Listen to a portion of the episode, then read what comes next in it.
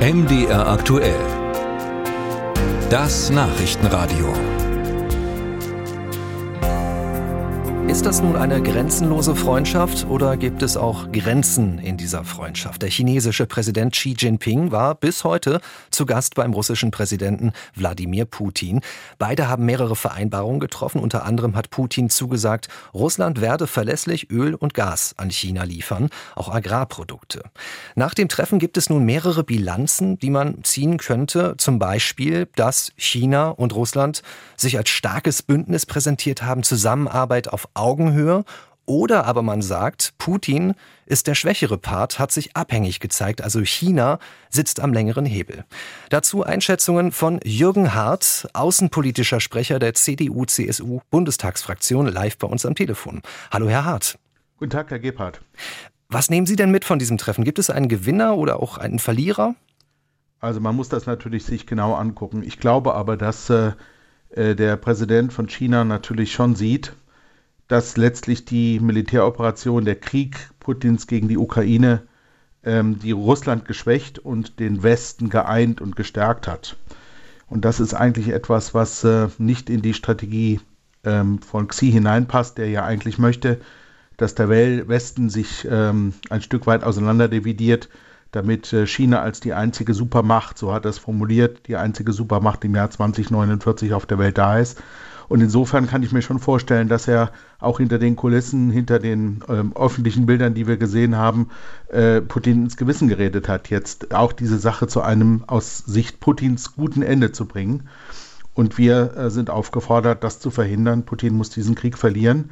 Das wäre allerdings dann auch eine Niederlage für Xi, das können wir ihm leider nicht ersparen. Hm, also bei dieser Pressekonferenz haben Sie auch Putin genauer angeschaut und Sie haben da vielleicht auch ein Friedenssignal wahrgenommen höre ich daraus?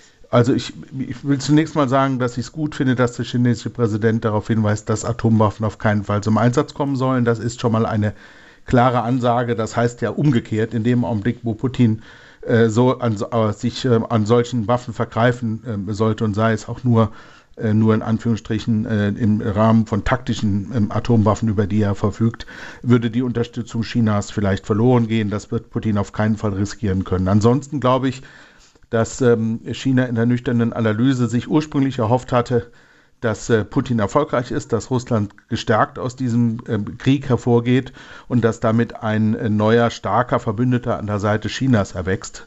Ähm, jetzt 14 Monate nach, 13 äh, Monate nach Beginn dieses Krieges äh, wird Xi nüchtern analysieren, dass das, mit, dass das mitnichten so ist und er muss jetzt das Beste daraus machen.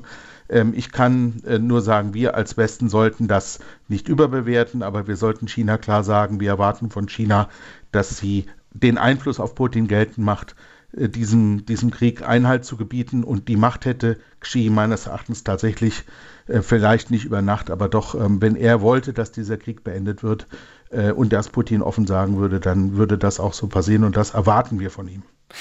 Was ist denn eigentlich der Hauptzweck gewesen dieses Treffens? Im Vorfeld hat man gesagt, das ist äh, vor allem Machtdemonstration da zu, zu, verstehen. Aber gibt es irgendwelche konkreten Ergebnisse, wo Sie sagen, nee, das war mehr darüber hinaus? Also diese Energiefrage, das hat, haben Sie ja im Vorbericht erläutert, äh, das war ja eigentlich vorher schon klar. Ähm, durch den durch den Krieg hat ja äh, Putin die Absatzmöglichkeiten von Gas und Öl Richtung Westen äh, fast vollständig verloren, äh, was einen enormen Schaden für seine Staatswirtschaft, für, seine, für sein Staatseinkommen, also den Haushalt des Landes Russland ähm, bedeutet. Und ähm, China hat sich da gut bedient. Also China hat Verträge und Lieferkonditionen mit Sicherheit ausgehandelt, die weit besser sind als das, was sie vorher erwarten konnten. Äh, das ist jetzt nochmal bestätigt und bekräftigt worden. Äh, Xi dreht das dann um und sagt, damit helfen wir ähm, äh, Putin in dieser Situation, wo er von den, von den entsprechenden Sanktionen betroffen ist. Umgekehrt ist China in diesem Punkt ein Gewinner, ein Nutznießer dieses Krieges, aber eben auch, wie ich es vorhin eingangs sagte, strategisch ähm, ein Stück in die, in die Rücklage geraten, denn äh, die, das Ziel, ähm, den Westen ein Stück auseinanderzutreiben, auch uns hier in der Europäischen Union ein Stück weit ähm, zu spalten an der Frage des richtigen Umgangs mit China, äh, das ist missglückt und äh, die Einigkeit in NATO, EU und G7 ähm, ist ja geschlossener ähm, als jemals zuvor und auch geschlossener als viele das eigentlich auch auf unserer Seite erwartet hatten. Das ist eine der äh, wenigen positiven Effekte, die wir in den letzten 13 Monaten beobachten konnten. Vielleicht noch kurz zum Schluss. Wird es einen Gegenbesuch geben in Peking? Also wird äh, Präsident Putin sich äh, aus Russland bewegen? Denn vor dem Hintergrund auch des internationalen Haftbefehls, der ja ausgesprochen ist. Also äh, Xi wird deutlich gemacht haben, dass er diesen Haftbefehl nicht gedenkt auszuführen. Ähm, sonst äh, hätte er sich ja bereits zu dem Haftbefehl selbst ganz anders gestellt. Der Haftbefehl ist ja ergangen wegen der Verschleppung von Kindern aus der Ukraine. Das ist durch vielfältige Quellen bewiesen und das ist ein ganz gravierendes Verbrechen in der Folge dieses Krieges und äh, auch die chinesische Regierung muss sich äh, fragen lassen, warum sie äh, dem, zumindest diesem Geschehen, nicht Einhalt gebietet. Ich glaube, dass ähm, äh, Putin äh, vermutet oder weiß, dass er in China im Zweifel äh, sicher ist ähm, vor Zugriff ähm, westlicher oder sonstiger internationaler Behörden oder Strafverfolgung. Ähm, aber der, die Luft wird für Putin dünner. Auch ein Blick auf die Wirtschaftspolitik im eigenen Lande.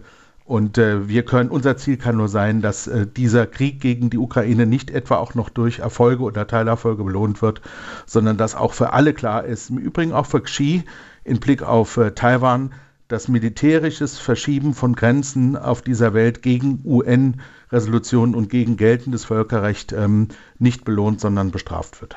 Die Einschätzungen von Jürgen Hart, der außenpolitische Sprecher der Unionsbundestagsfraktion. Danke, dass Sie sich die Zeit genommen haben.